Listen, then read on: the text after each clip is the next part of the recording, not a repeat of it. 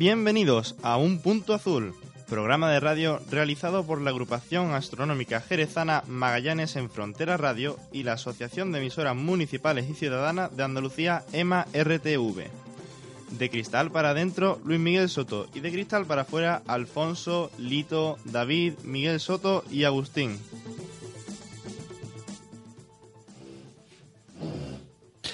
Buenas noches, eh, bienvenidos y bienvenidas a Un Punto Azul, como ha dicho Luismi. Eh, yo estoy al otro lado de la mesa y bueno, pues estamos después de unos cuantos días de, de vacaciones. Eh, hemos hecho el control del micrófono, a ver si nos sonamos bien, menos yo que yo no me he sonado, yo me sono, me escucho, me escucho bien, ¿no? Vale. La agujita que llega al rojo pero que no se quede en el rojo. A ver si mejoramos el sonido. Eh, comenzamos primero pidiendo disculpas a, Bueno, realmente no quedó claro aquello. Se nos quejaba un oyente desde Galicia de que se había, quedado, se había quedado esperando el último programa de que no habíamos explicado cómo había que ver Júpiter por telescopio. Porque antes de irnos eh, se acercaba la oposición de Júpiter. Yo creo que todavía se puede ver Júpiter bien, ¿no? Sí, sí, sí. Mm, ahí está. Perfectamente. Eh, aunque sea tarde, no estaría mal que explicáramos un poquito ¿eh? cómo se hay algunos consejos para observar Júpiter y sobre todo bueno, cualquier planeta, supongo que serán todos iguales, ¿no? claro, al tener un brillo cualquiera del planeta se pueden ver igual que Júpiter. Entonces, mm, si es para verlo a través de telescopio, pues bueno, normalmente se ve mejor con telescopios de focal larga, ¿vale? Eh, la apertura, bueno, tampoco es que sea muy relevante, ya depende de lo que cada uno quiera, ¿no? Simplemente para lo que es para observarlo, cualquier telescopio medianito, pues vale, tanto sea reflector como refractor como Newton, da igual. Eh, a la hora de hacer fotografía ya entonces hay que ponerse un poquito más, más sensible, hay que buscar ya focales muy largas para que den, meterle aumento y ahí sí, ahí sí se, se ve bien un, planeta metiéndole, hay que meterle barlow, hay que meterle duplicadores focal, en fin. Imagínate con un telescopio de más de medio metro. Efectivamente, también la apertura es importante, pero bueno. Y no, solamente, y no solamente eso, imagínate por ejemplo un ocular y todo. Sí, claro, eh, pero volvemos a lo mismo. Tenemos que buscar eh, focales de para verlo bien, focales largas y aumento. O sea, hay que buscar eh, oculares que tengan sean de 6 milímetros, 5. Tampoco conviene, depende también de lo que uno quiera. Si uno quiere ver muchos detalles, tampoco te puedes ir metiéndole mucho aumento, porque quiera que no, se distorsiona la imagen tampoco se... Dependiendo todo de la abertura del telescopio. Claro, Contra más abertura, más detalles se puede Claro, pero... Incluso con, focales, con focales más pequeños pero, y oculares. Al meterle más abertura también tienes que tener eh, oculares de más calidad. Porque si tienes abertura y, no, y no, claro, y no tienes calidad de imagen, pues entonces al final ves borroso. Entonces, es un mundo muy, muy grande. Mm, depende de lo que uno quiera ver. Si uno lo que quiere ver son detalles y valorar una imagen que a uno le guste viendo las bandas, viendo con detalle, pues tienes que irte a un telescopio, como bien digo, un F10, un F12 de focal y, y meterle oculares que sean de calidad y que tengan una focal baja en este caso, o sea, cinco que den aumento. Los aumentos están limitados por la apertura del telescopio, están limitados por muchas cosas, porque en el momento que le metes un telescopio... Cuanto, menos apertura tenga, pues la cosa será mucho más borroso, mucho más mucho más oscuro. Claro, pero eh, el brillo el brillo también va intrínseco a lo que es la, mm. apertura del, del telescopio. Pero vamos, que mm, con un telescopio de 60 ya se puede ver Júpiter, ¿vale? Una de 60 milímetros de apertura la lente para, para que la gente lo, entienda fácilmente, ¿vale? Eh, ya se puede ver, evidentemente eh, no se puede fotografiar, se puede fotografiar con uno de 60, pero si tienes un, hay telescopios de aperturas pequeñas, en este caso 60 milímetros de apertura de, de, lo que es la lente de delante, ¿no? Para que la gente lo entienda. Eh, pero hay, son de calidad, y entonces sí puedes ver, aunque veas una bolita pequeñita, que es lo que al final vas a ver, pero le puedes meter aumento porque la óptica pues acompaña, ¿no? tienes un, glo- un conglomerado de todo. Tiene que acompañar la óptica, tiene que acompañar la apertura, tiene que acompañar, eh, en fin, la me- montura también, porque es importante que esté muy estable, porque si vibra cualquier cosa que vibre el telescopio, pues ve moverse la imagen.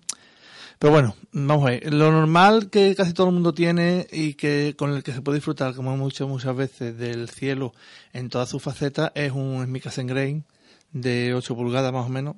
Y ya por ahí tienes una, una- un abanico muy importante, tanto de planetaria como para ver otras cosas en cielo profundo, ¿no?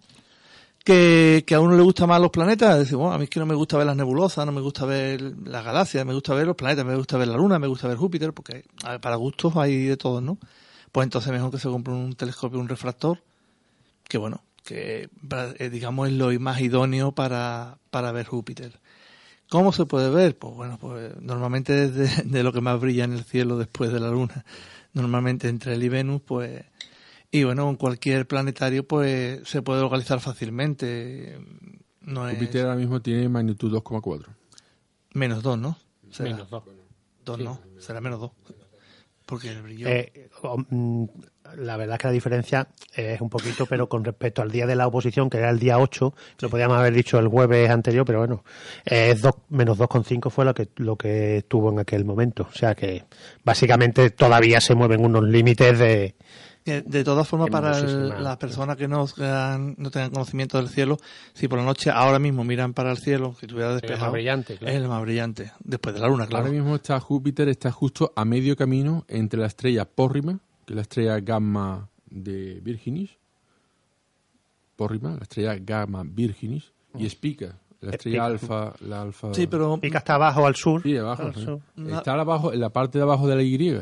de la Y, sí, sí. Mientras que Pórrima está justo en el vértice de, de la Y, o sea, entre los brazos, entre los tres brazos, en este caso los tres brazos, ¿no?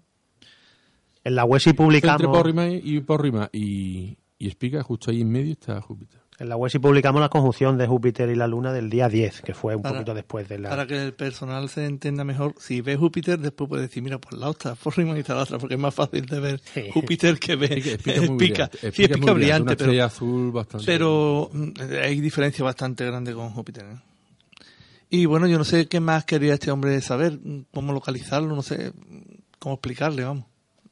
No sé qué, qué interés más tendría él. Si en, ver, en fotografiarlo, pues fotografiar Júpiter, pues bueno, eh, normalmente los que algunas veces hacemos fotografía de Júpiter, lo que hacemos es un pequeño vídeo y después descomponemos ese vídeo en fotogramas y sumamos los fotogramas. Seleccionamos los mejores y sumamos los fotogramas. Si es eso lo que quiere, si es verlo a simple vista, pues ya he dicho que la estrella más brillante que hay en el cielo. Júpiter es interesante ver también el movimiento de las lunas, cómo se van Sí, moviendo, claro. que incluso a lo largo todo- de la noche, Eh, pero tal, y las ocultaciones, Claro. o sobre todo las conjunciones, ¿no? El día 28 de abril, ya la- creo que la publicaremos, hay una conjunción de dos lunas de, de Júpiter que se acercan muchísimo entre ellas. Y sobre todo ver los eclipses. Los De, lo- eclipses de de- la del- sombra de, la- de los, la sombra, de la- de los satélites y Europa proyectados en Júpiter. Yo, he- yo he ido con Mamut, lo he visto, Yo tengo una foto donde hay un satélite proyectado sobre el planeta. y también he llegado a ver sobre todo la, la gran mancha roja, que se ve como un puntito. ¿Llegaste a verla el, el fin de semana ese del 8? El 8 creo que era sábado. Fue anteriormente. Fue anterior, ¿no? Fue- Ese fin de semana ya coincidía con el empezar la Semana Santa y todo eso era más La complicado. gran mancha roja estaba. Vamos, de todas formas, hay mucha gente que nos ha mandado fotografía el día 10, que era el lunes eh, santo de la conjunción, y la vamos a publicar de todas partes y los compañeros también han hecho.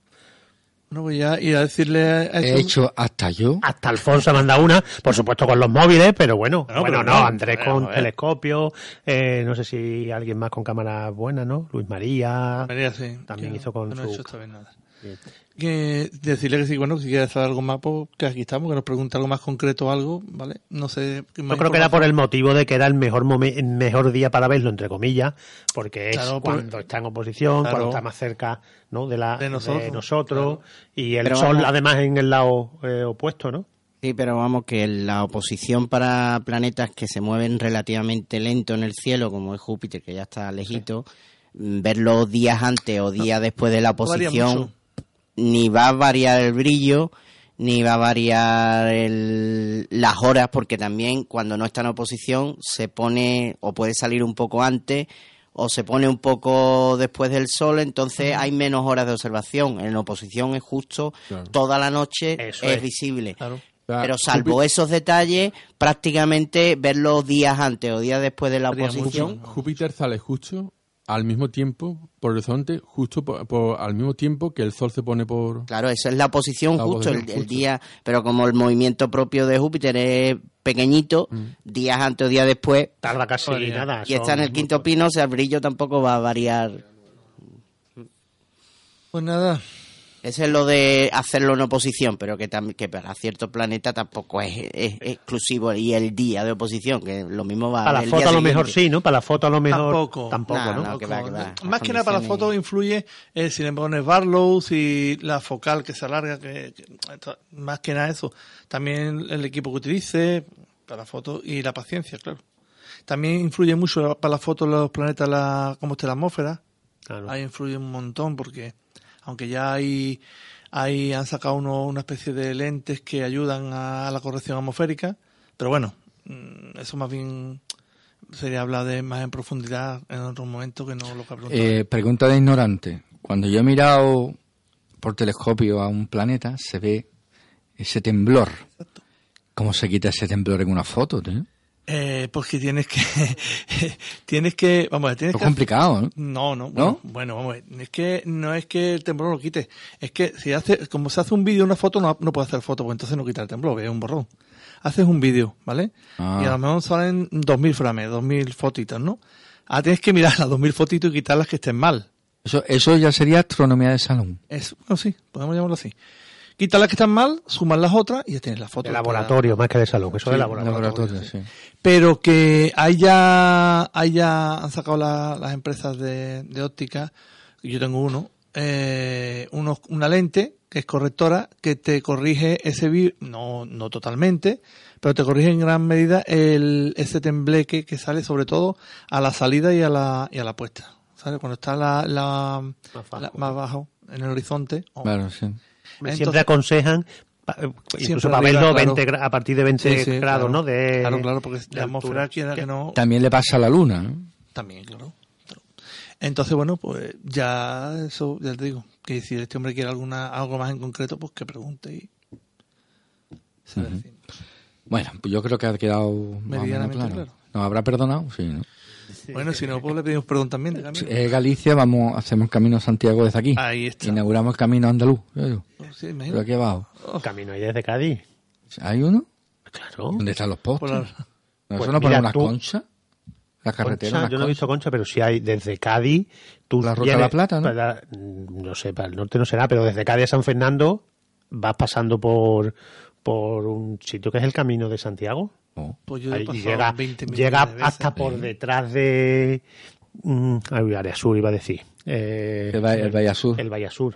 El Valle Sur. por detrás, por ahí va hay un camino que va bordeando y va rodeando toda esa parte de. eh, vamos, el Ah. mismo que es allí, ¿no? La pequeña tierra que une San Fernando con Cádiz. Istmo. Bueno, eh, yo, no sé si San Fernando está hoy en el mismo sitio, porque con el levante que hay. Lito, siempre te tenemos que pedir explicaciones, porque últimamente los meteorólogos estáis por sorprendernos. Y ahora nos habéis sorprendido, para los que no sean de aquí de Cádiz, o lo han escuchado por la tele, temporal de levante, pero mm, yo no sé si lo recuerdo tan grande, mi memoria me que es grande, ¿eh?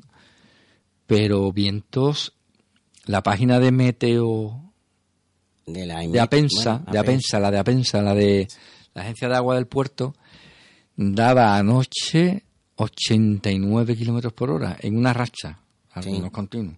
Ujú. Chicos, son muchos kilómetros por hora, ¿eh? Hemos llegado a tener alguna vez 100, ¿no? Que.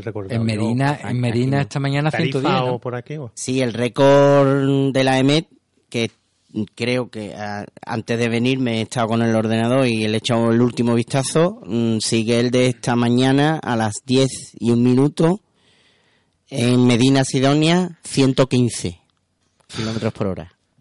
No, para que se te caiga un billete de 10 euros, vaya a cogerlo. Más rápido que yo con el coche. ¿Cuánto? hay? ¿Un huracán? Sí, un huracán, ¿cuánto? Un huracán, vientos huracanados se supone en la escala Beaufort, esta que hay de escala de viento, se supone que son vientos de 100 a 120.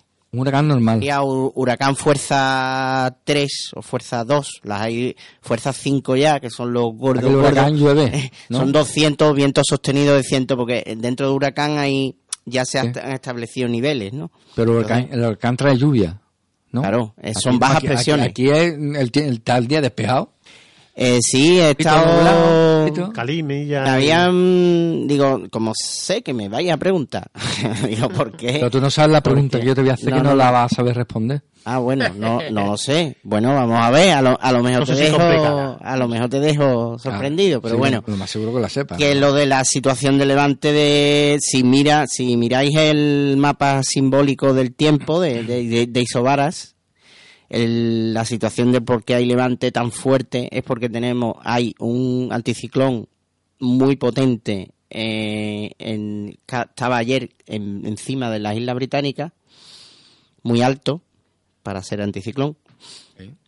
Y las borrascas, que no eran muy profundas, pero eran bajas presiones relativas, porque no eran, ya digo, ninguna maravilla de, de borrasca, estaban abajo de nuestra latitud, en el norte de... Había dos, una casi en Marruecos y otra abajo de las Islas Baleares, cerca, al norte de Libia, frente de la península. Entonces, esas dos pequeñas borrascas, que si...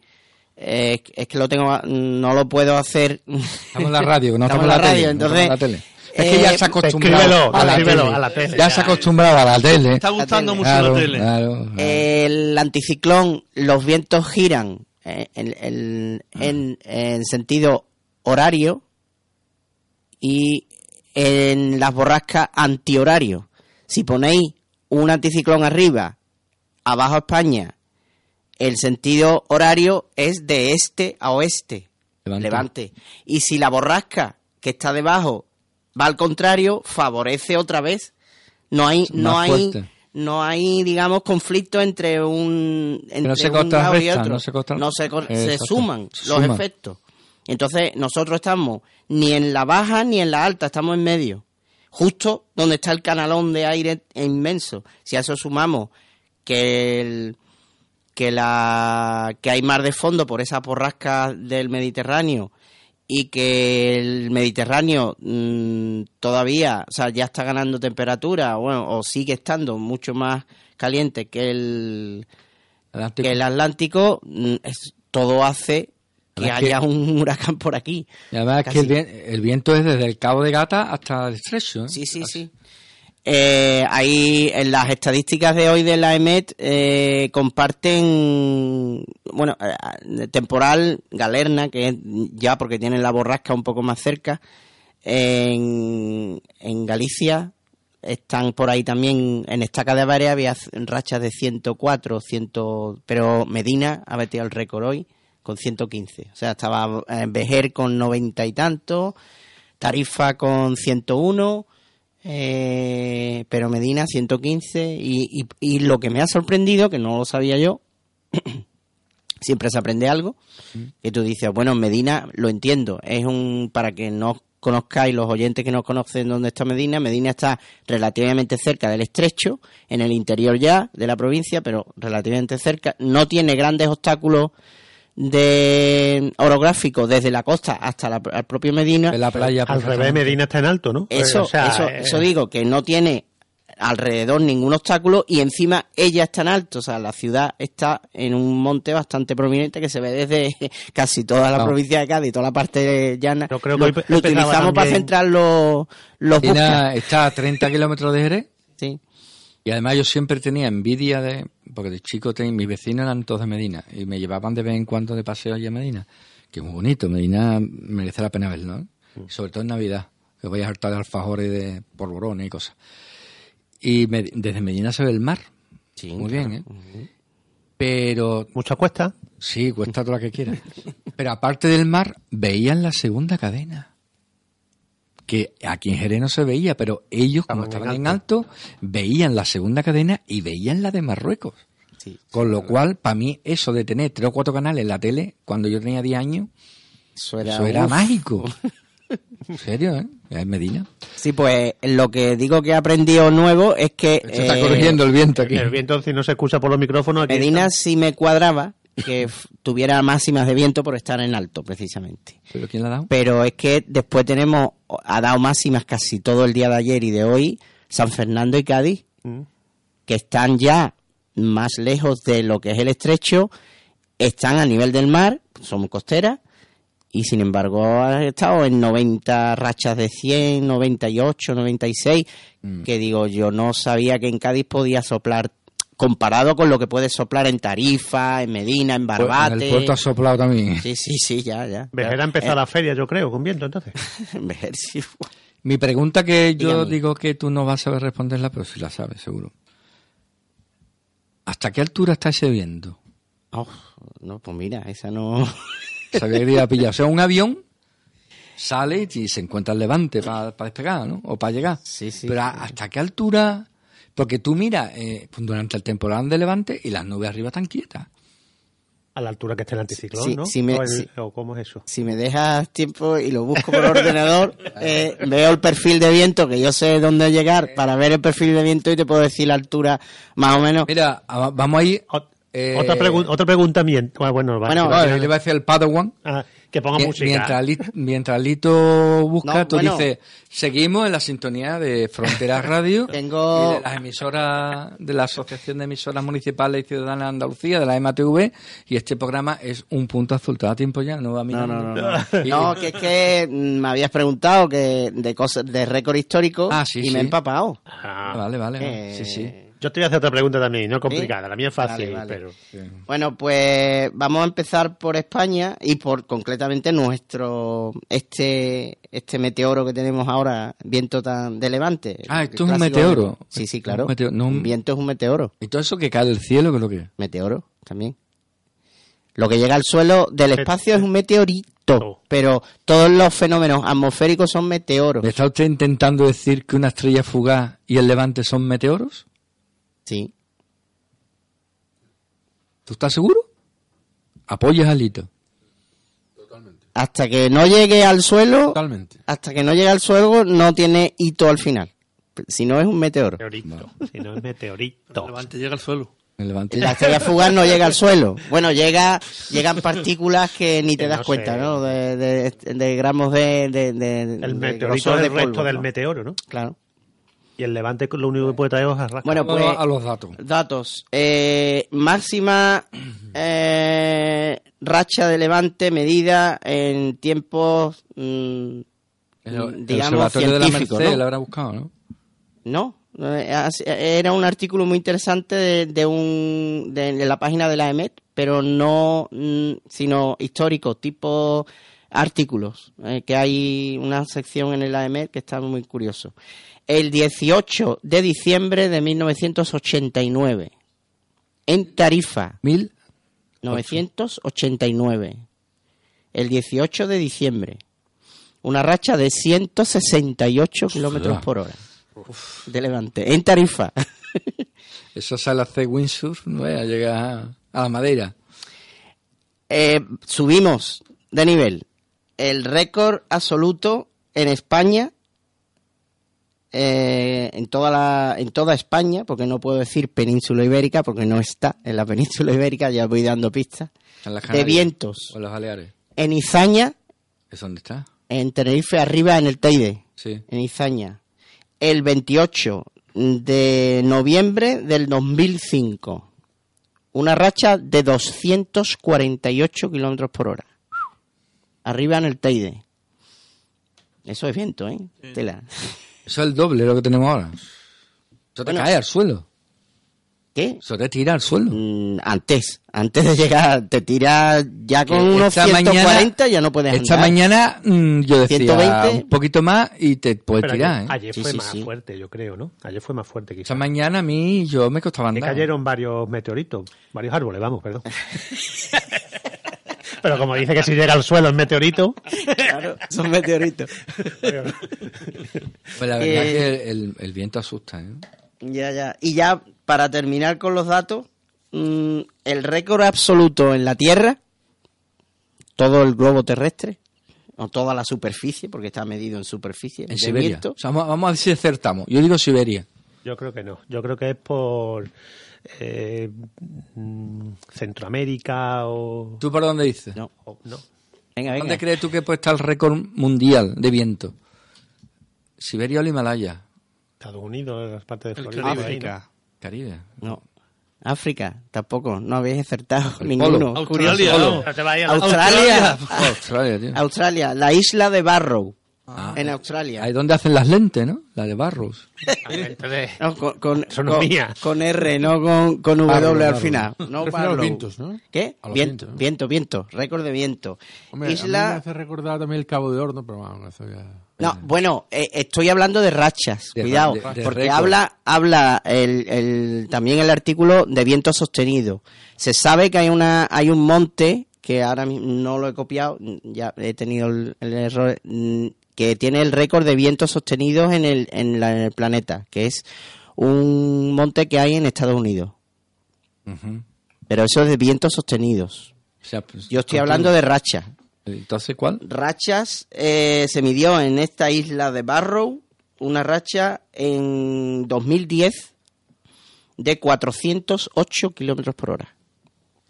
Y el que midió la racha, ¿dónde está? Porque eso, el anemómetro llegaría, voló. lo encontrarían en...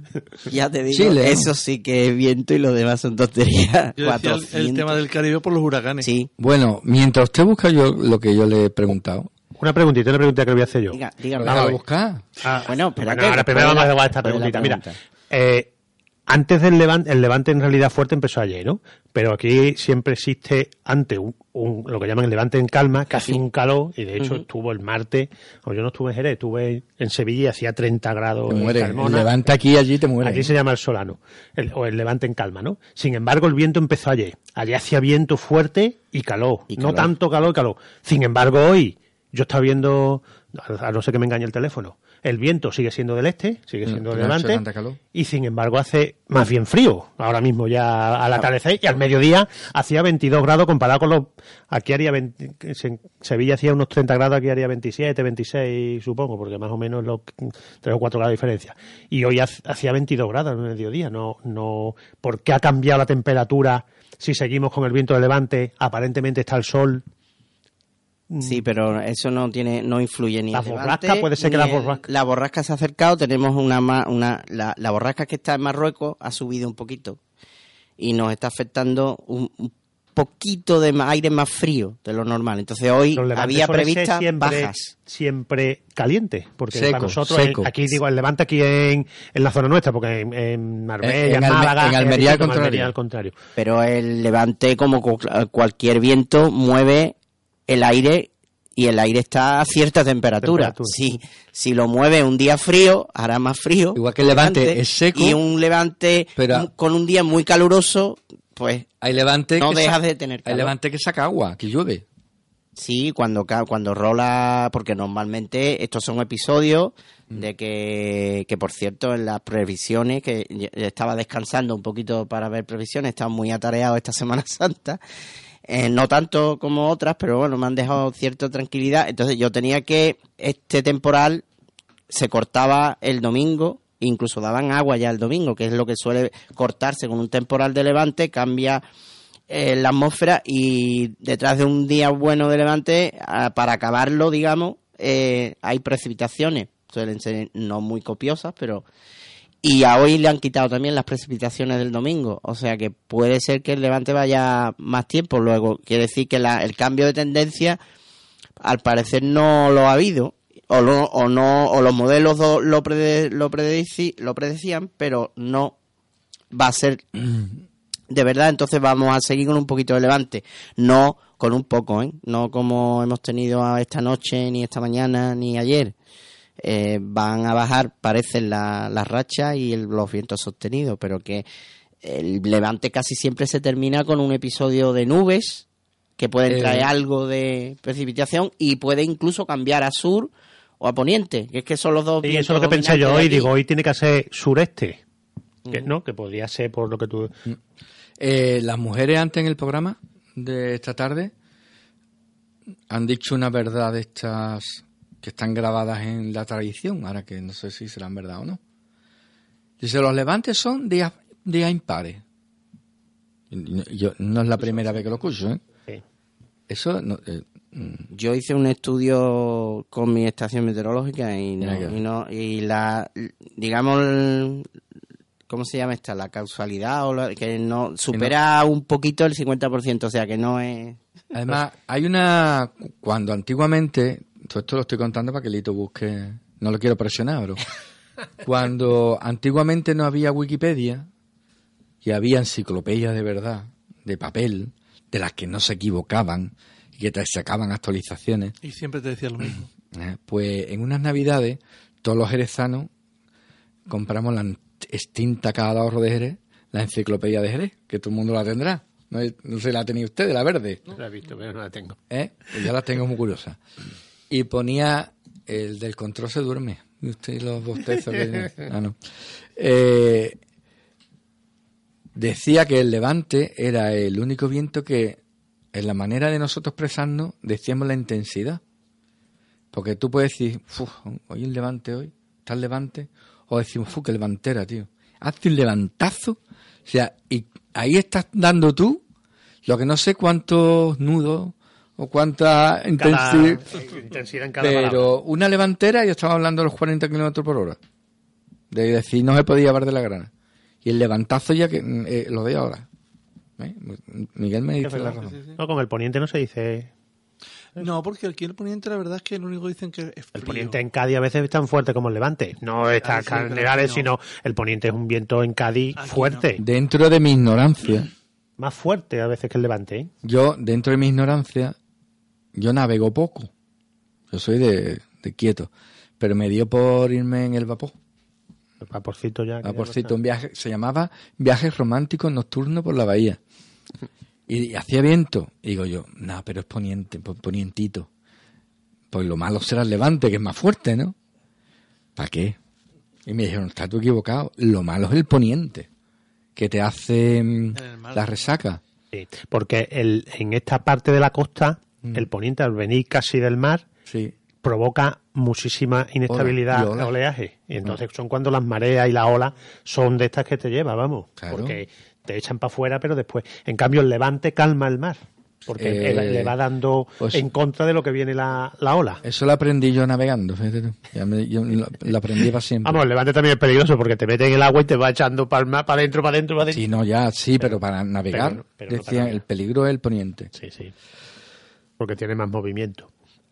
Pero bueno, Bueno, y ¿Chascarrillo hay? No, espérate. Sí, sí hay. Eh, otra pregunta hay. Vale, Eh, tiempo.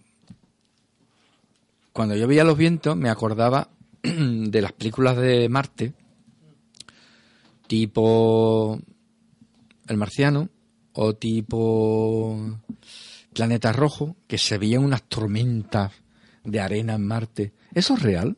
Cuando tiene una atmósfera liviana, porque la atmósfera de Marte Tito lo estuvo explicando con lo de Marte, ¿no? es mucho más. Sí, pero es que yo ya no sé qué hablar para que Lito 6.000 encuentre bares- eso. 6.000 milibares de presión.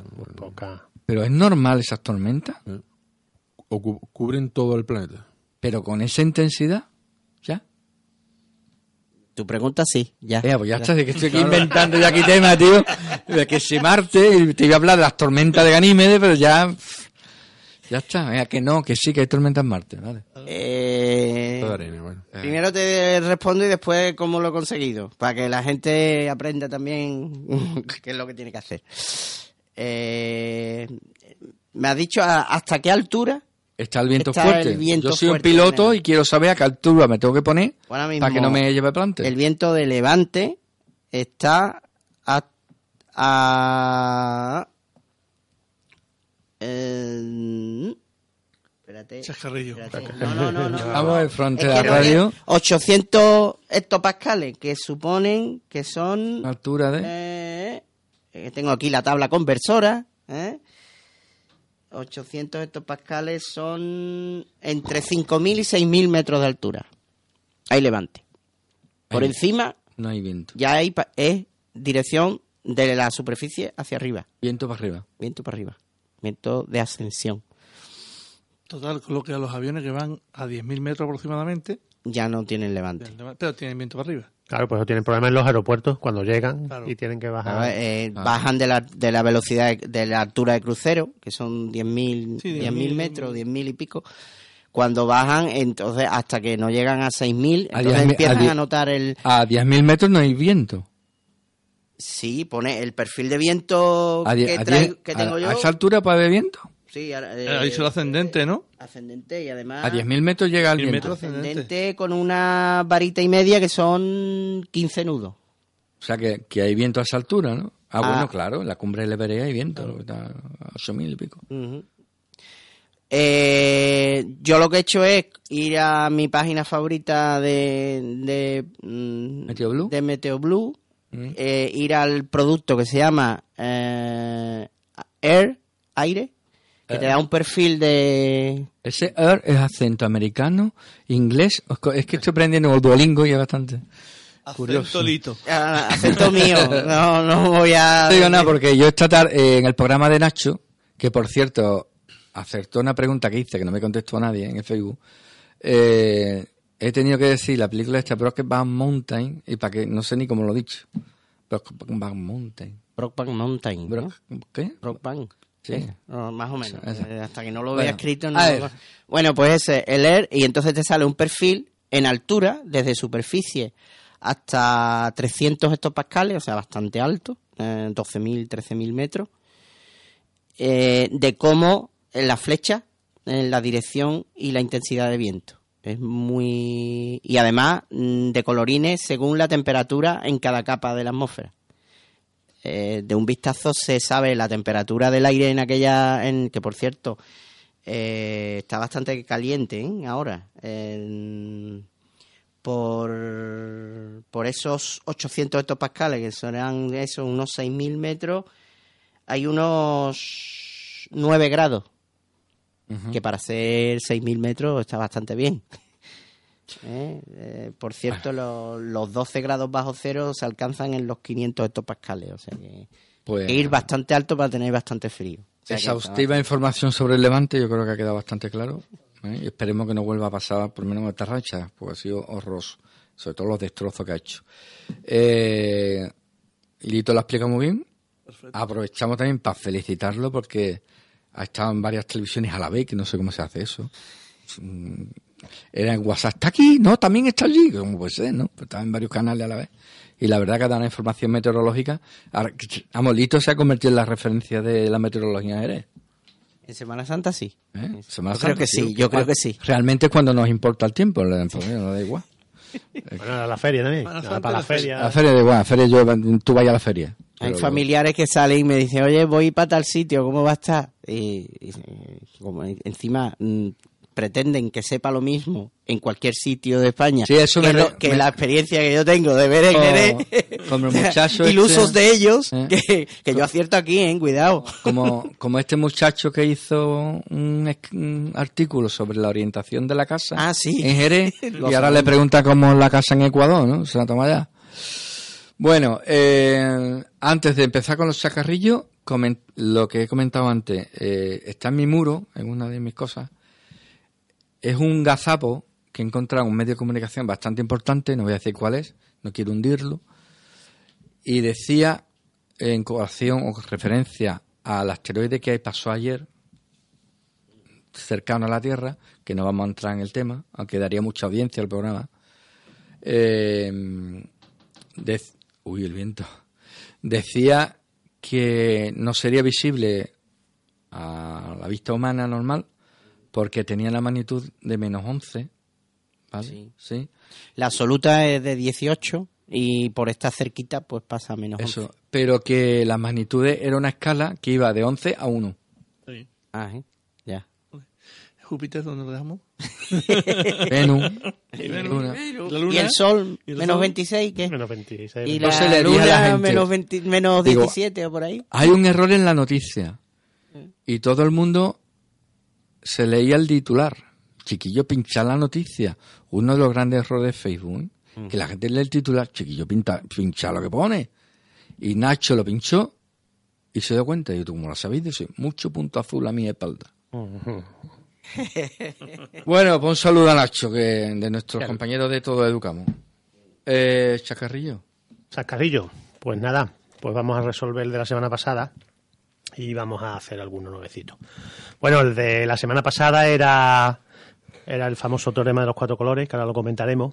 Eh, os recuerdo brevemente que pintamos un mapa o un dibujo en donde pintamos una circunferencia, el interior podía ser un- una zona o un país, después pintamos una segunda circunferencia que incluyera la primera, dijimos que podían ser concéntricas o no, y uníamos la un punto de la circunferencia exterior con otro de la circunferencia interior, un par de veces, tres o cuatro, y creábamos pues como países satélites alrededor del, del central y preguntábamos cuántos eran los colores mínimos para que cu- cualquier tipo de línea, siempre que las líneas no se crucen, que pintáramos entre la circunferencia 1 y 2, dividiendo por- en más países o en más zonas eh, la corona circular, pues cuántos eran los colores mínimos que hacían falta para, para resolver el, el problema, ¿vale?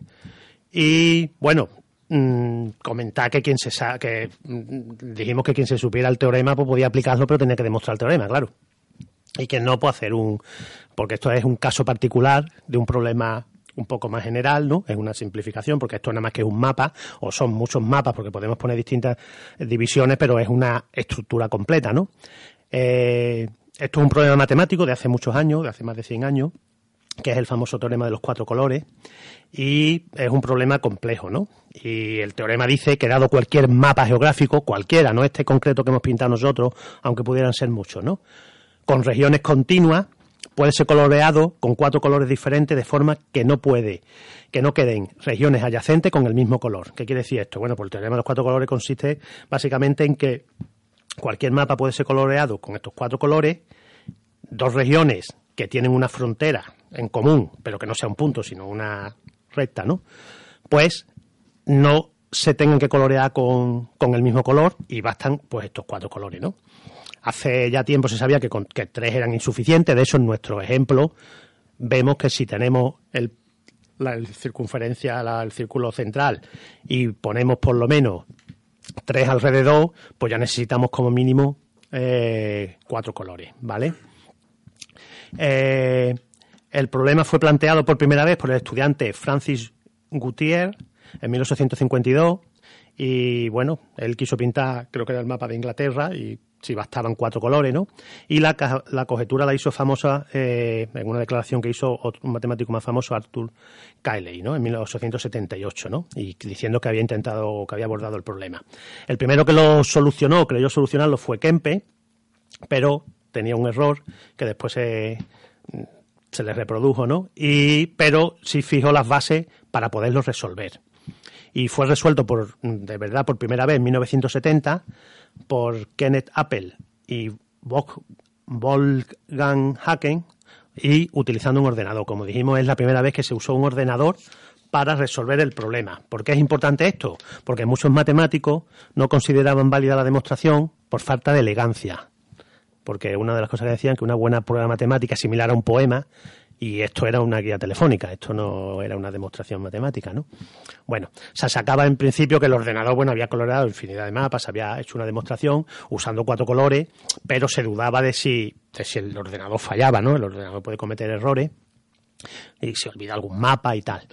¿eh? Y, mm, y el problema principal se centraba en que nadie podía verificar ninguna persona podía verificar de forma manual que el ordenador lo había hecho bien.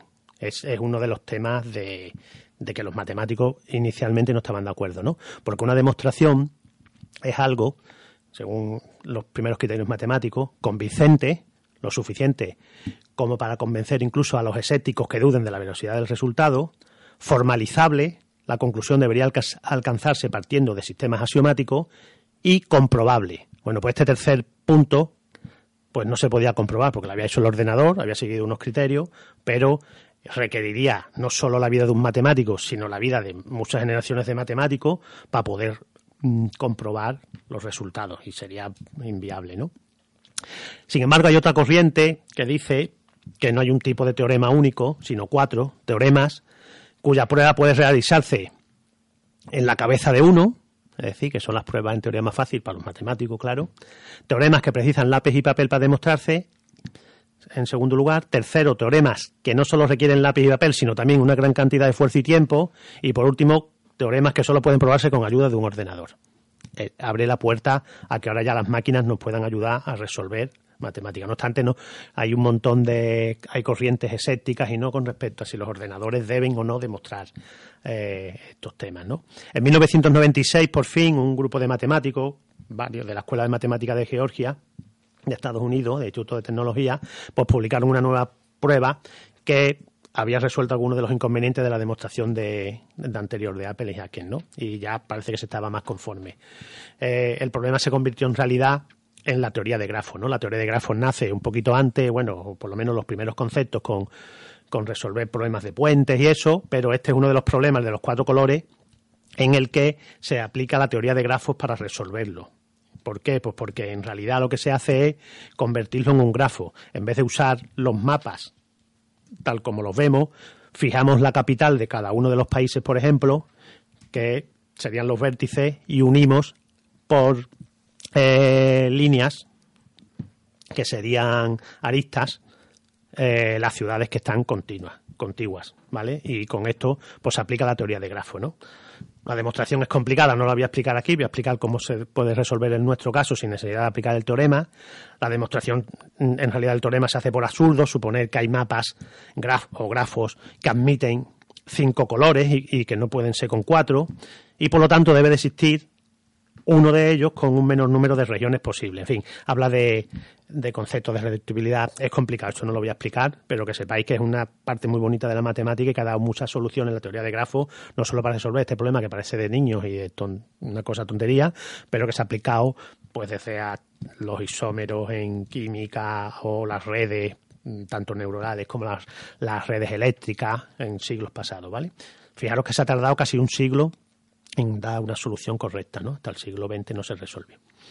Bueno, en nuestro caso, ¿por qué? Ojo, esto, esto del teorema es solo, como hemos dicho, para el plano, ¿eh? Estamos hablando de un mapa plano. Si nos vamos a esfera, también es trasladable, pero si nos vamos a otro tipo de figuras, la teoría de grafo tiene mucha relación, aunque parezca mentira, con la topología.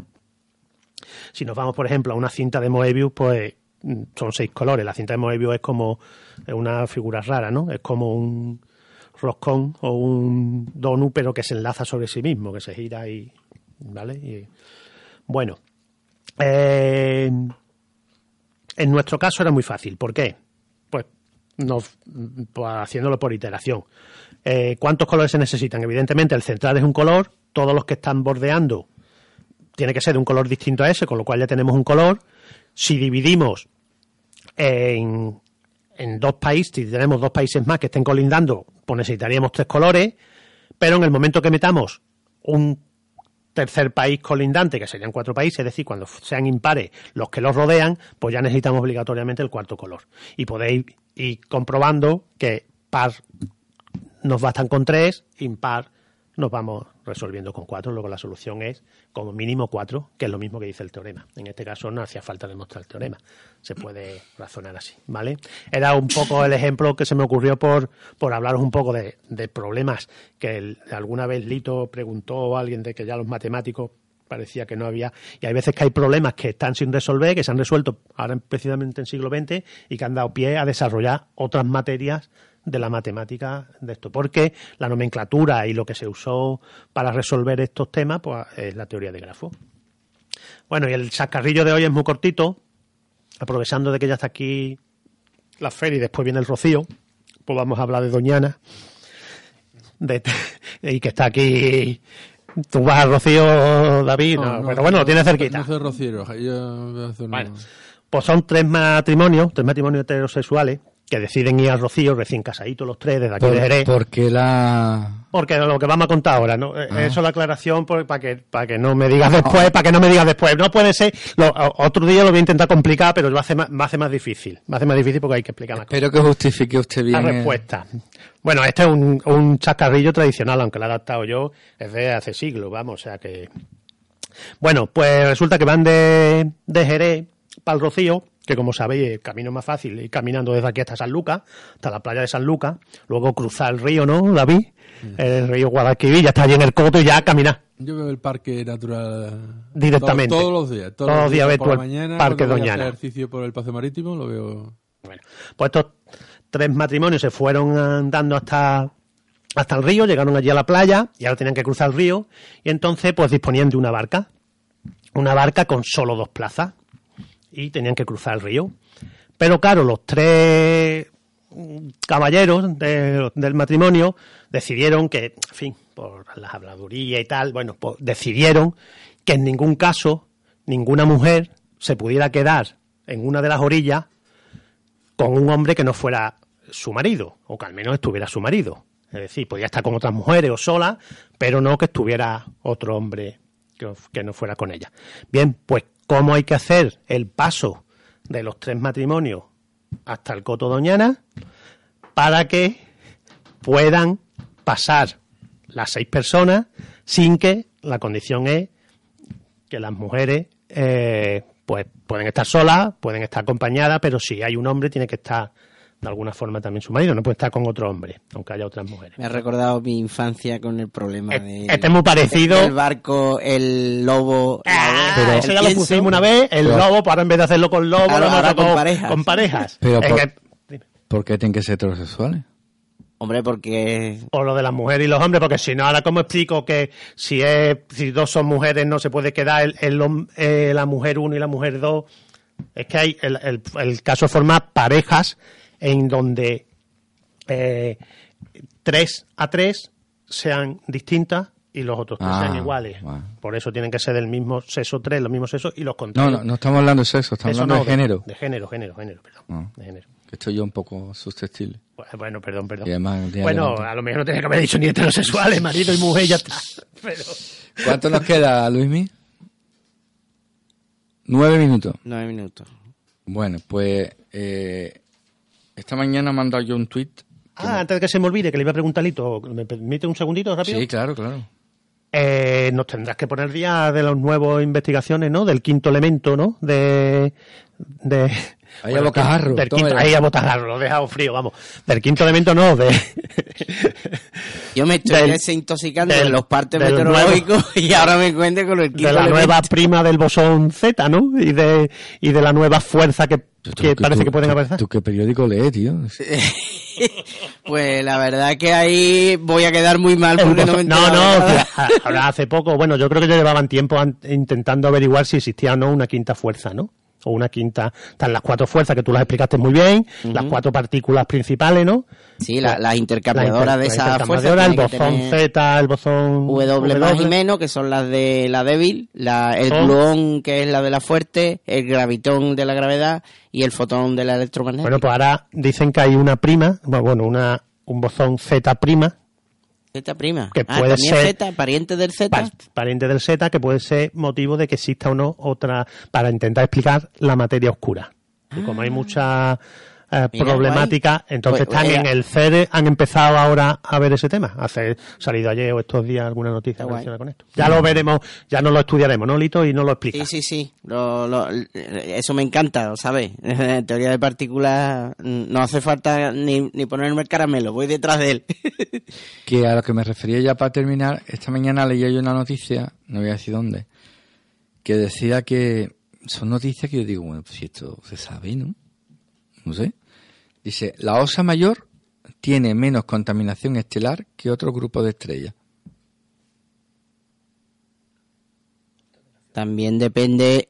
Ah, contaminación Yo, pe- estelar. yo- yo pensé contaminación lumínica. Claro, no, no, no. Digo, de- de- Con- con- depende de la altura porque la osa coge No, muy buena claro, altura, eh, entonces eso- estaría muy bien para verlo. Eso pensé yo, no, no, pero es que la osa mayor tiene menos contaminación estelar que otro grupo de estrellas. O sea que esa zona del cielo está más dispersa.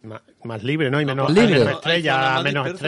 Menos estrellas que, se- que veamos. Eh, Eso. el- eso habría que comprobar, vamos, hacia fac- se puede comprobar fácilmente dónde están los polos norte y sur galácticos, que corresponden a las zonas que tienen menos las que las zonas que miramos más perpendicularmente al plano de nuestra galaxia tienen menos menos sustancia galáctica, entonces son más claras, no hay tanta Sí, nebulosa, no ha- hay tanta Que me ha sorprendido como que si, no sé, digo, ¿y eso no se sabía? Ah, bueno, sí, el Polo Norte, ahora, ahora que me acuerdo, no, te voy a robar el dato, David, porque me, me lo acuerdo.